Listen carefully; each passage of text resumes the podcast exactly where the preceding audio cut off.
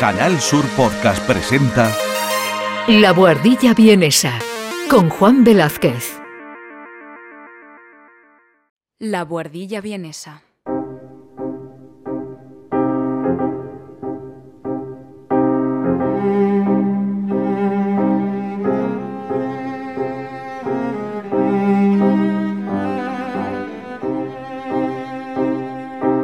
Un espacio de análisis musical realizado por Juan Velázquez desde la capital austríaca.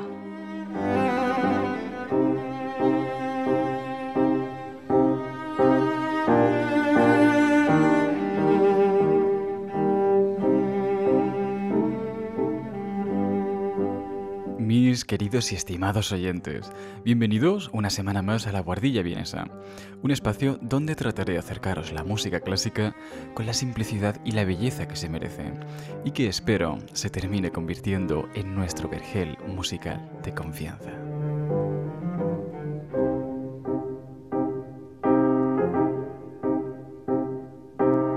¿Y cuántas veces habéis escuchado hablar de los grandes genios de la música y los infinitos talentos que estos tenían? Seguramente tantas veces como para que ya apenas os sorprenda. Incluso pensaréis que la mayoría de los compositores de música clásica eran niños prodigio que tenían una especie de conexión divina con la música. Pero ¿y si os dijera que esto no es cierto?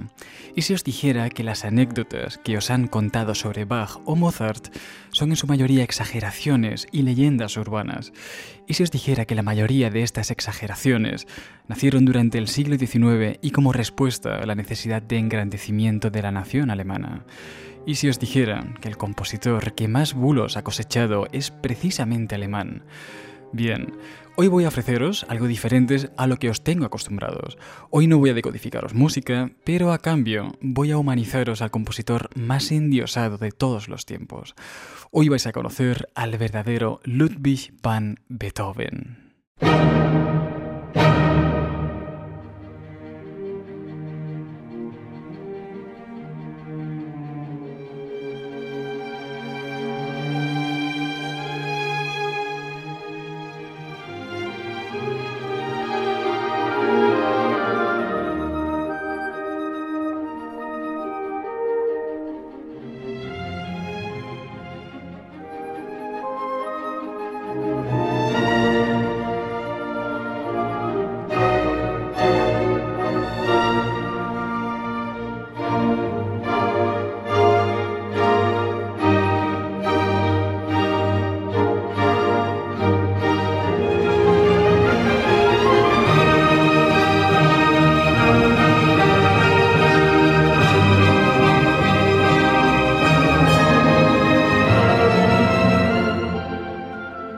Cuando en 1822 Rossini, que se encontraba en Viena con su compañía napolitana de ópera, consiguió concertar una cita para conocer a un tal Beethoven, sus compañeros apenas podían entender por qué este hecho tenía tanta trascendencia para él.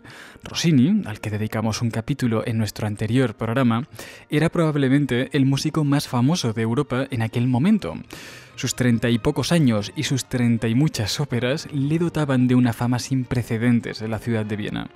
Y pocos podían entender por qué un joven en la cima querría ver, aunque solo fuese un instante, a un hombre sordo, medio ciego, y de cincuenta y muchos años del que cada vez se sabía menos en la ciudad.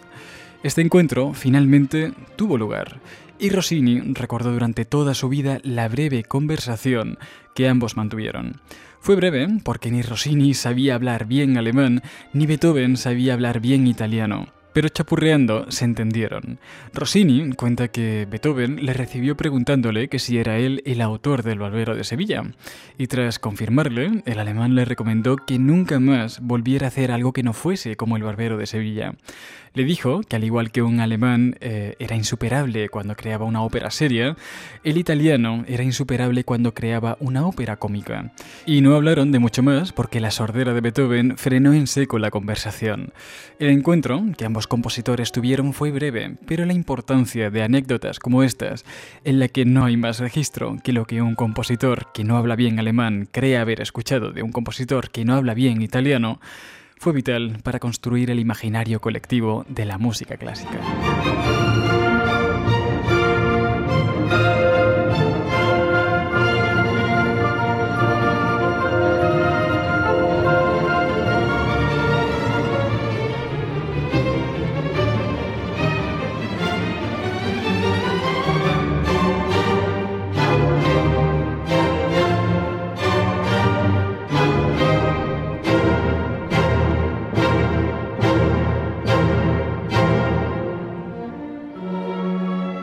Es que el siglo XIX pasará a la historia por haber sido el siglo en el que se crearon gran parte de las bases del mundo moderno.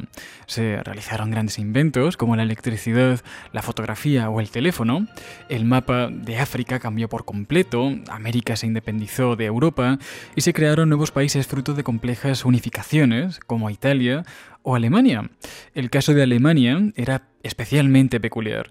Hasta 1871, Alemania no fue una nación unificada. Antes de esto, y durante muchos cientos de años, lo que hoy conocemos como Alemania era lo que se conoce como el Sacro Imperio Romano Germánico. Un estado, a día de hoy, desaparecido, pero con muchísima relevancia histórica. Entre otras razones, porque Beethoven fue aquí donde nació, en un estado enorme que desapareció tras la humillante derrota que sufrieron en 1806 contra Napoleón, a quien, por cierto, Beethoven dedicó esta sinfonía que estáis escuchando. Tras esto, tras 1806, lo que se formó fue una confederación de estados alemanes, algo así como una unificación de estados independientes que con el paso de las décadas evolucionaría en 1871 a la unificación que hoy día conocemos como Alemania. Bien, pues eh, unir 39 estados independientes implica unir a tantos millones de personas con sus peculiaridades e individualidades que en tan solo 65 años parece una tarea totalmente imposible. Pero todos estos individuos que componían los 39 estados germánicos tenían en común dos cosas de vital importancia. Un idioma y un imaginario colectivo en común. El idioma era por supuesto el alemán, que aunque con sus múltiples variantes y dialectos, cumplía una función esencial para que todos estos individuos de los diferentes estados pudiesen comunicarse más o menos bien en el peor de los casos. Y por otra parte, el imaginario colectivo, es decir, que todos estos individuos eran sensibles a historias y leyendas similares, por lo que el idioma y el imaginario colectivo se convirtieron durante el siglo XIX en la piedra angular del nacionalismo. Y la política solo tenía que utilizar estas herramientas a su favor para sensibilizar tanto a los alemanes del norte como a los del sur, y solo así poder unificar una confederación de 39 estados germánicos y un total de 35 millones de personas.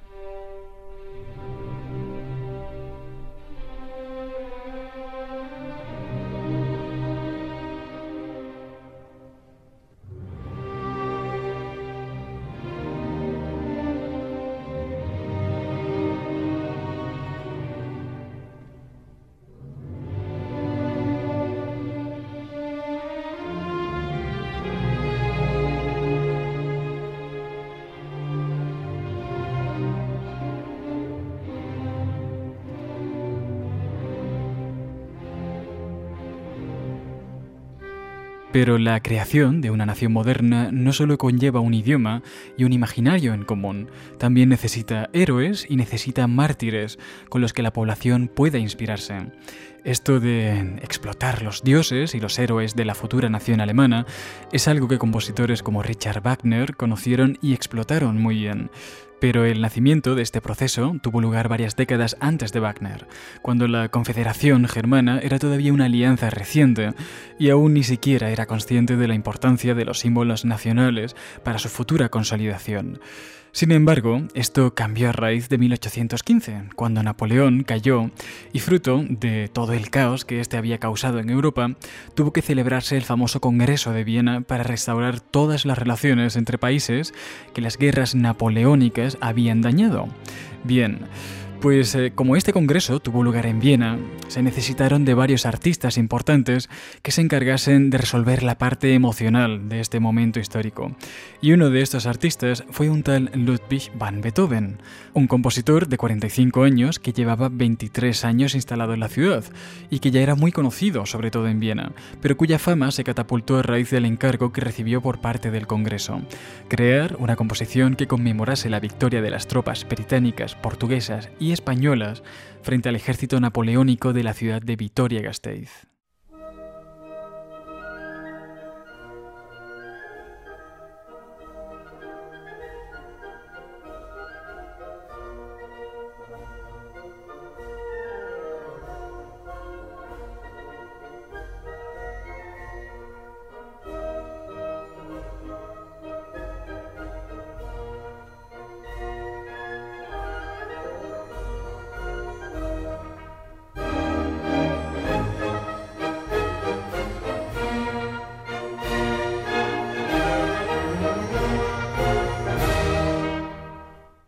Esta composición Beethoven la tachó de estupidez y estuvo durante toda su vida avergonzado de ella.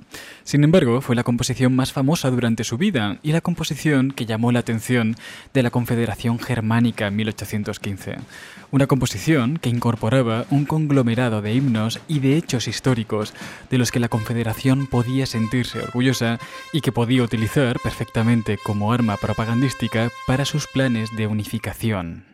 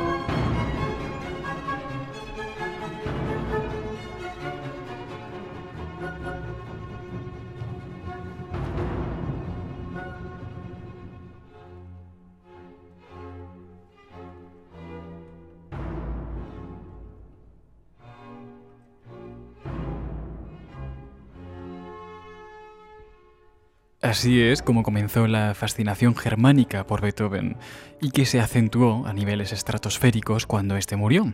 En parte porque cuando un símbolo muere se convierte en algo intangible y por lo tanto en algo aún más elevado. Y por otra parte porque cuando alguien muere puedes reinterpretar y engrandecer o divinizar su vida según te convenga. Así hubo acontecimientos de la vida de Beethoven que se transmitieron fieles a cómo sucedieron, otros que no estuvieron tan bien registrados pudieron reinterpretarse según el gusto de la época, y otros hechos que eran innegables pero de los que el incipiente nacionalismo germánico no estaba tan orgulloso trataron de ocultarse.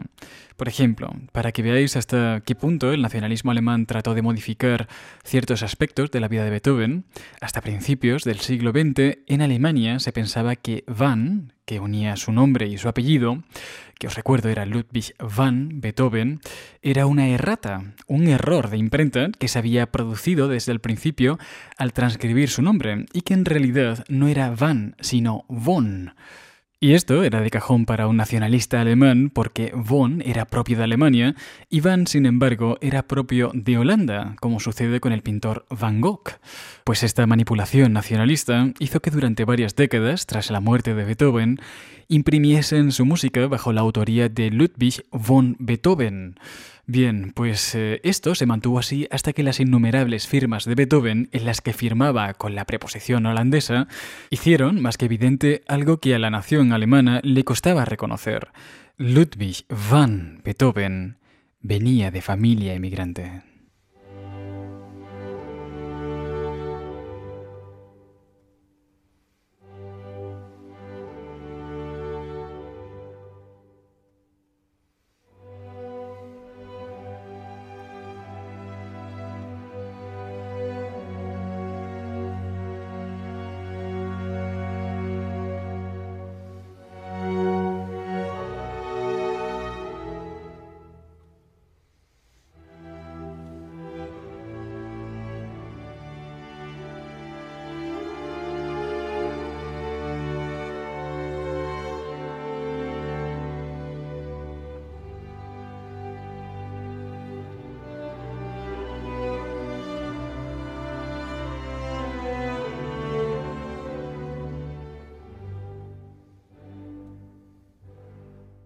Este es uno de los primeros hechos desconocidos sobre su vida de los que quería hablaros.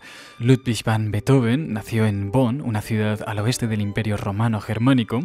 Su padre y su madre también eran de Bonn, pero su abuelo paterno no nació en esta ciudad, sino que llegó a ella a través de los Países Bajos. Su abuelo, por cierto, también se llamaba Ludwig van Beethoven y también era músico. Nació en 1712, cuando lo que hoy conocemos como Países Bajos todavía pertenecía, aunque por muy poco tiempo, al Reino de España, por lo que podemos deducir que es bastante probable que también tuviese antepasados españoles. Algunos historiadores han sugerido que su abuela paterna, una mujer llamada María Josefa Poll, podría ser de procedencia española, aunque esto aún no ha sido del todo comprobado por lo que no os lo puedo asegurar. Lo que sí es seguro es que toda esta historia de la ascendencia holandesa no hizo mucha gracia al imperio alemán, en cuya sociedad ya se estaba cocinando el gran detonante racial que desembocaría en la Segunda Guerra Mundial. Y es que esto de la mala caligrafía de Beethoven no era la primera vez que se ponía en su contra. Durante su vida, y sobre todo hacia el final, cuando solía escribir para poder comunicarse con los demás, la caligrafía era tan terrible que le jugó más de un malentendido, tanto con los compañeros como con los copistas de su propia música. Porque Beethoven tenía tan mala caligrafía escribiendo palabras como escribiendo música. Y comprobadlo vosotros mismos, porque, bueno, buscad en Google imágenes eh, sobre manuscritos de Beethoven. Si os fijáis, está todo lleno de tachones y de notas que no se sabe muy bien si están escritas sobre una línea o sobre un espacio del pentagrama. Tal nivel de caos en su escritura generó uno de los mayores misterios musicales del siglo XIX. La pieza más famosa de Beethoven se llamaba Para Elisa o Para Teresa.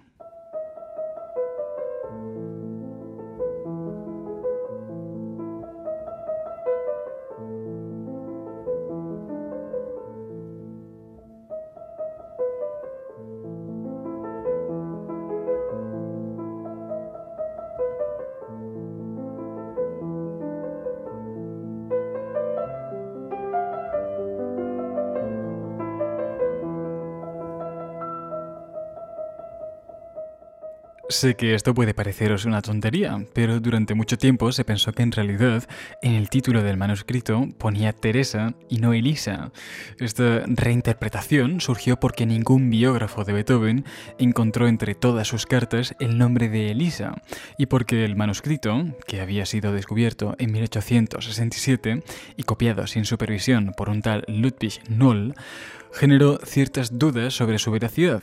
El manuscrito, que se hizo público algunas décadas más tarde, ha sido revisado hasta ahora por múltiples musicólogos y especialistas en caligrafía, y aún hoy siguen surgiendo nuevas teorías e hipótesis de si realmente pone Elisa o pone Teresa. En fin, sea como sea, eh, esta pieza terminó siendo la más conocida de Beethoven, no solo por su controversia, sino también por lo fácil que es de tocar en comparación con el resto de su música.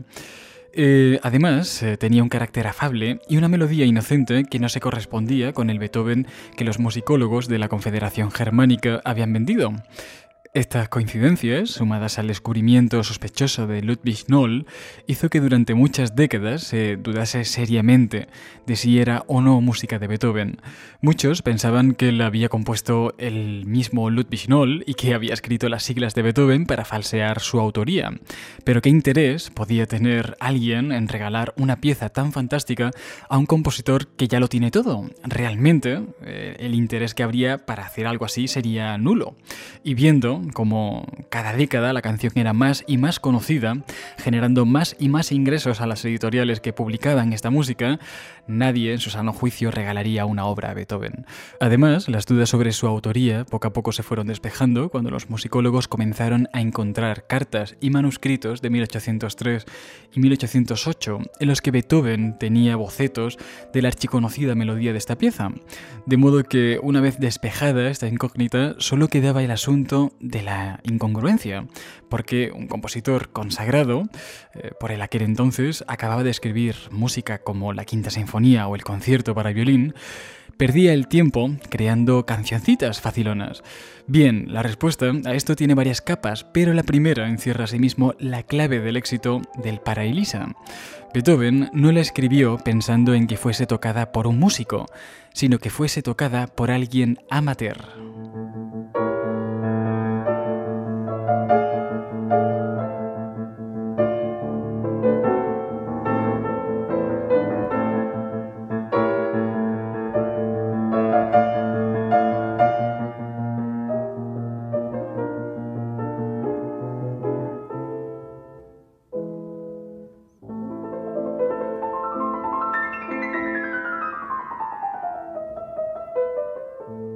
En el supuesto caso de que Elisa fuese la auténtica destinataria, es bastante probable que fuese una amiga de Beethoven llamada Elisabeth Ruckel. Y en el supuesto caso de que fuese Teresa, es bastante probable que se estuviese refiriendo a Teresa Malfatti pero en ningún caso se estaba dirigiendo a una pianista profesional porque ambas eran pianistas amateur, y esta fue la gran clave del éxito para la pieza. A partir de 1850, con la Segunda Revolución Industrial, se automatizaron un montón de procesos de montaje y de producción, entre ellos la producción de pianos que pasaron a ser un instrumento accesible solo para la clase alta a ser un instrumento accesible para la recién nacida clase media. Esto creó una nueva necesidad, un nuevo mercado, el mercado de la música amateur Bien, pues el descubrimiento de Ludwig Noel en 1867 coincidió con la explosión del consumo aficionado y lo que esta pieza tuvo que hacer fue simplemente surfear la ola, porque el hecho de que estuviese firmada por Beethoven 39 años después de la muerte del compositor ya hacía el resto.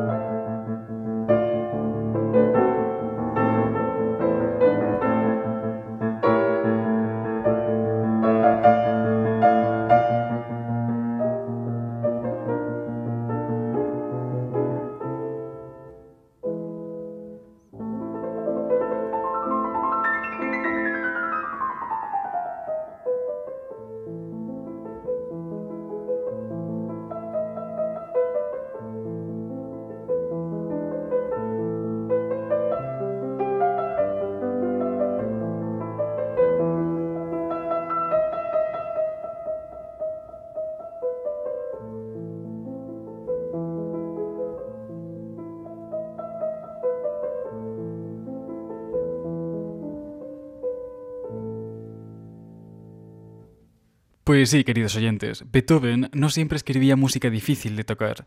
De hecho, ni siquiera en su momento era considerado el compositor más difícil de interpretar. A la música de Beethoven se le ha asignado una liga diferente, una liga donde las eh, dificultades, o más bien espirituales, y donde su complejidad reside más bien en qué quiso transmitir en determinadas partes de su música.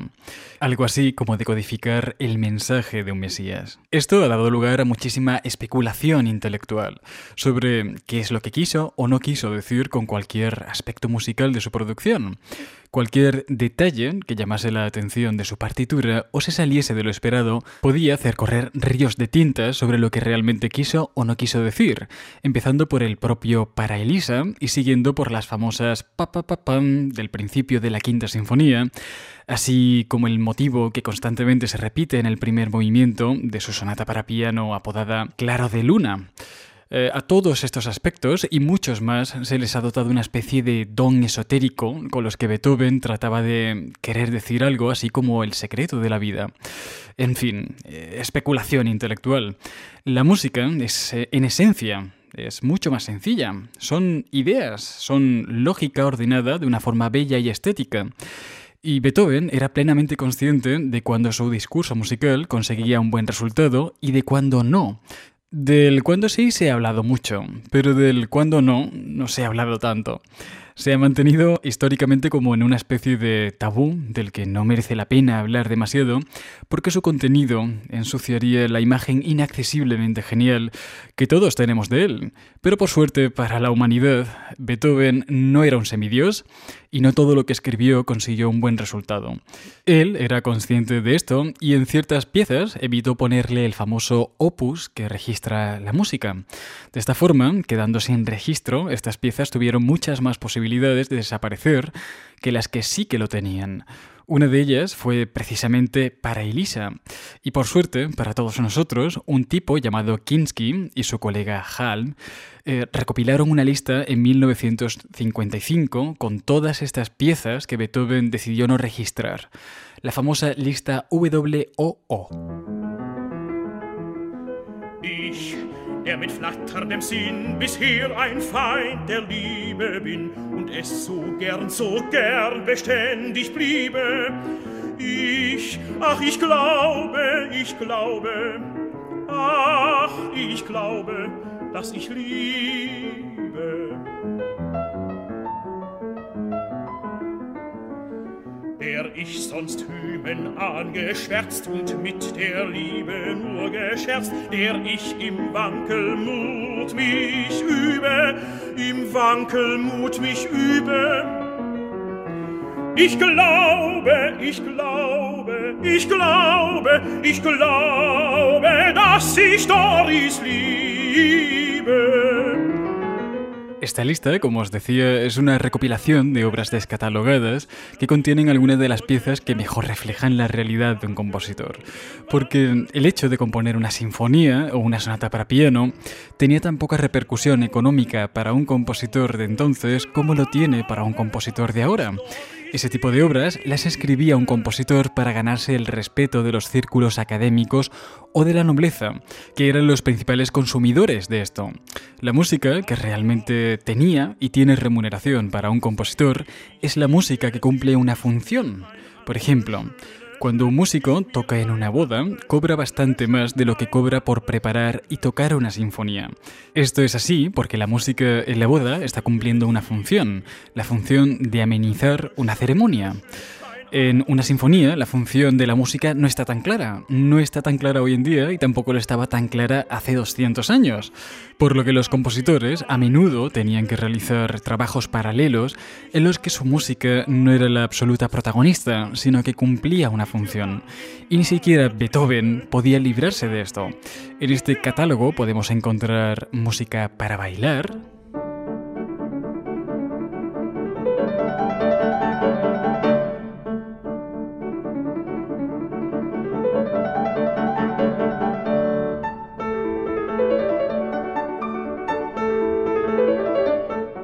cancioncitas para coros amateur.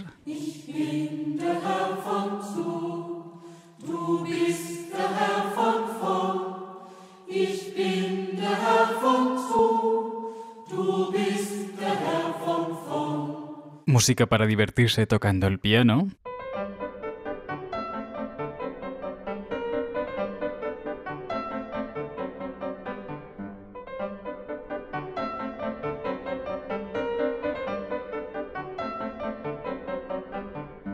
Incluso música para bandas militares.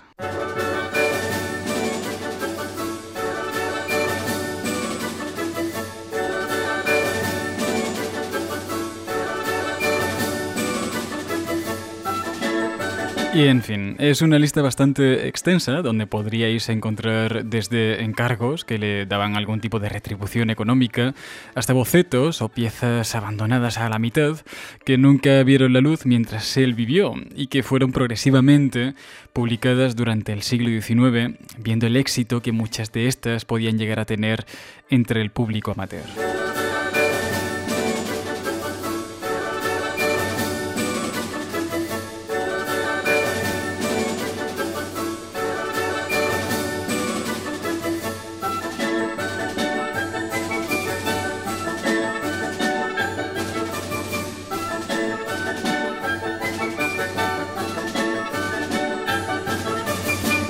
Bien, pues como veis, Beethoven era en realidad bastante más humano de lo que nos lo pintaban. El hombre tenía sus éxitos y sus fracasos, como todo el mundo, porque sin duda tenía talento, tenía muchísimo para ciertos aspectos de la música, como, como el ritmo o la armonía. Pero hay algo para lo que Beethoven no tenía el talento que, por ejemplo, sí tenía Mozart, Schubert o Rossini, el talento de la melodía de la creatividad melódica, vamos. Eh, si alguien os dice que pa pa pa pam es una buena melodía, se está quedando con vosotros, os lo aseguro. Beethoven no era bueno ni refinado creando melodías. La mayoría solían ser toscas, repetitivas, y bueno, Beethoven era bueno desarrollándolas, eso sí es cierto, ingeniándoselas para darle salida a algo que a priori parece ser una mala idea. Porque al hacerlo de esta forma, lo que el público infiere de la música de Beethoven es eh, autosuperación y emoción al ver que algo tosco y feo puede convertirse en algo refinado y extremadamente bello. El desarrollo y la autosuperación son ideales constantes en la música de Beethoven. Y nunca hubiera sabido plasmar esto en la música si su profesor Joseph Haydn no lo hubiese enseñado. Haydn fue el genio y figura de una de las técnicas compositivas más revolucionarias del siglo XIX. El hecho de que de una micropartícula musical, como puede ser un pa pueda generarse todo un discurso en forma de sinfonía. Bajo esta técnica, Beethoven pudo contrapesar su desastroso talento para la melodía, algo que, dicho sea de paso, no pudo enmascarar en uno de los mayores fracasos que tuvo como compositor, la escritura de su primera y única ópera.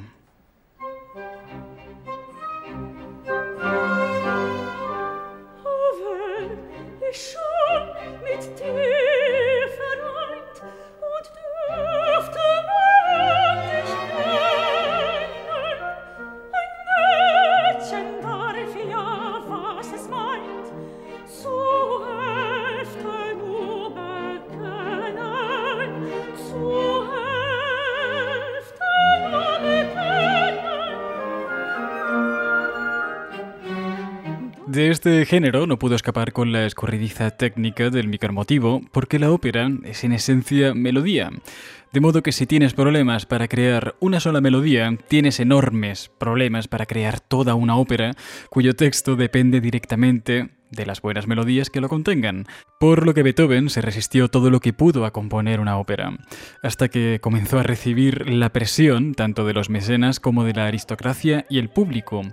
Si un compositor en 1806 era valorado intelectualmente por sus sinfonías, también lo era socialmente por sus óperas, y Beethoven no debía retrasar más el momento o el público vienés no se lo perdonaría, por lo que escribió la ópera Fidelio, inspirada en una novela que narraba un hecho, supuestamente verídico, que tuvo lugar precisamente en Sevilla, en la antigua cárcel de Triana. Sin embargo, como era de esperar, el estreno de la ópera ocasionó tantos sinsabores que Beethoven, muy inseguro de la capacidad para la ópera que tenía, creó hasta cinco oberturas diferentes, pensando que este era el problema. Pero no, ese no era el problema.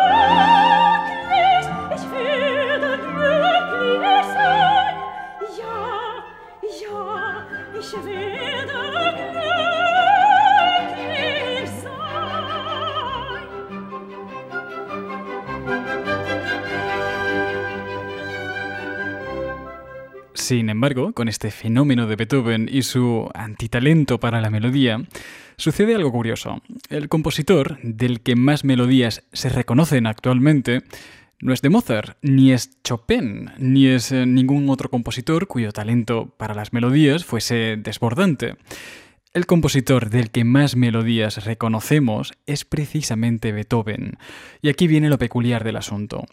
El talento de Mozart y otros compositores con talento melódico les hacía crear melodías tan refinadas y tan musicalmente equilibradas que han resultado ser difíciles de recordar para la gran mayoría del público.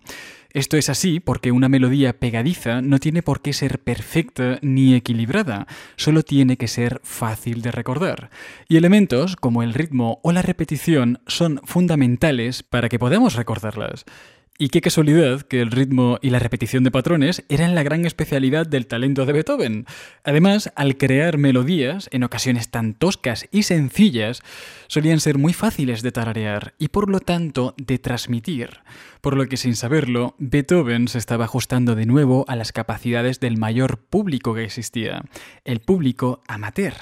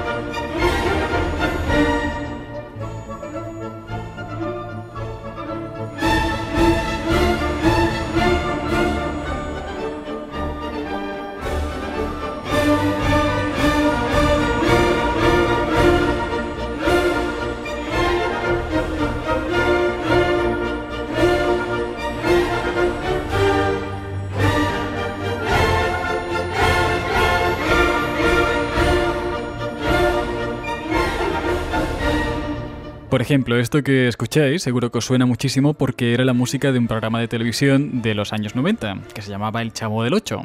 Pero originalmente esta música pertenece a su ballet Las Ruinas de Atenas.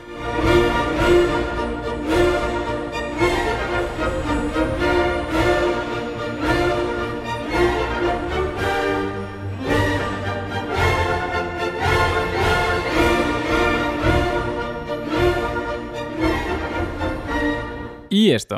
¿Os suena esto?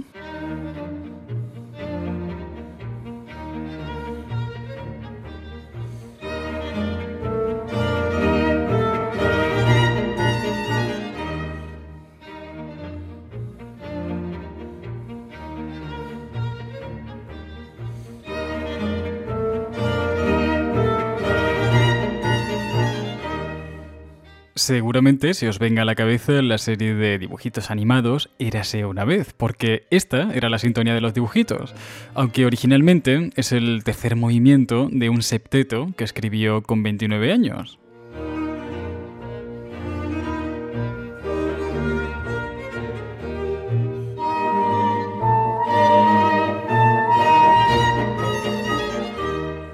¿Y esto? ¿Qué me decís esto?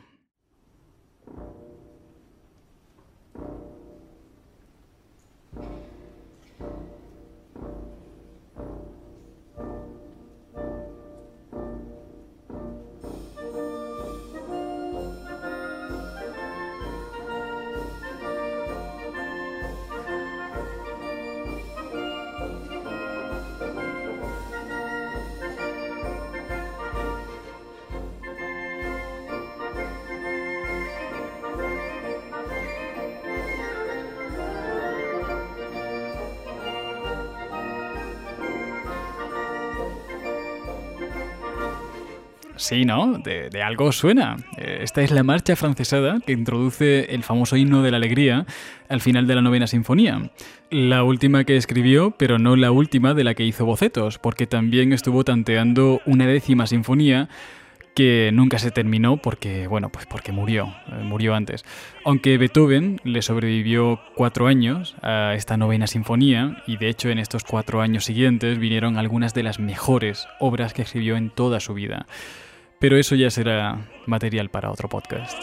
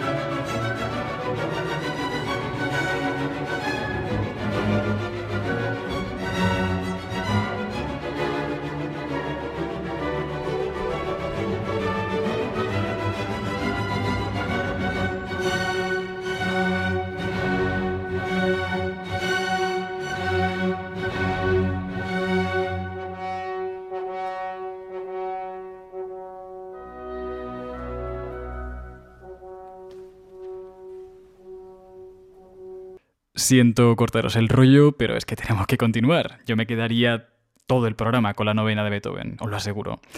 En fin, de modo que las melodías de Beethoven son muy conocidas porque al ser menos refinadas son más fáciles de recordar. Bien, pero ¿y si os dijera que el himno de la alegría, su melodía más famosa, no es completamente suya? Aquí vais a ver que sucede lo mismo. Beethoven es un genio continuando malas ideas, pero en este caso quiso que la idea de la que partiese el famoso himno fuese además una buena idea desde el principio. Este es el principio del famoso himno de la alegría.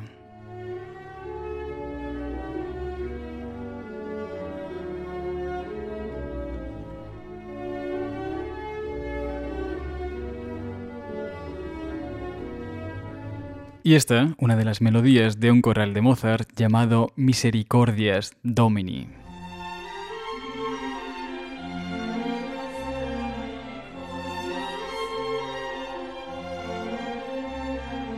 Así que, como veis, la historia de la música clásica es bastante más humana de lo que nos habían contado. Ejemplos como este, en el que un compositor copia a otro, es muy común, muchísimo. Beethoven lo hizo, Mozart también lo hizo, Bach lo hizo. Todos lo hicieron, porque lo difícil no es copiar, sino copiar como un artista. Es decir, convertir una buena idea en algo aún más elevado y hacer que robar merezca la pena.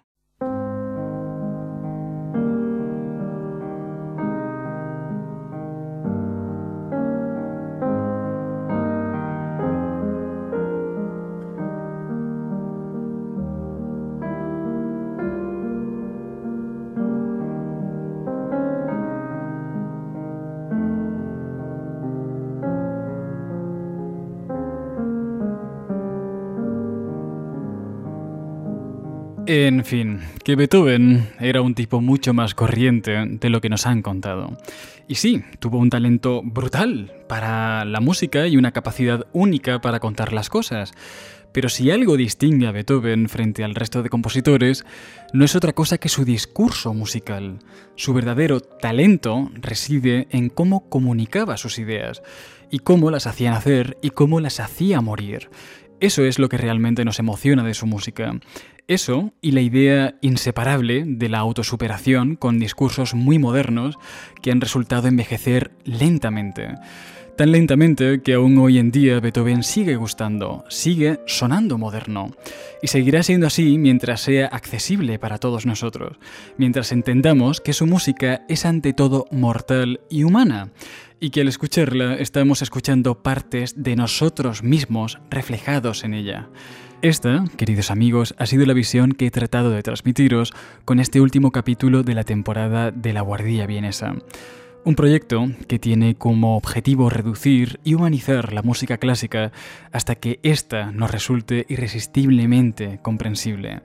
De forma que muchísimas gracias por haberme acompañado en esta primera temporada y haber formado parte de lo que la guardilla vienesa es hoy en día, ese feedback continuo entre vosotros, la música y yo. Así que sin más, os mando un abrazo enorme desde Viena y espero volver a veros muy pronto por aquí, por la guardilla vienesa. Un abrazo y hasta pronto.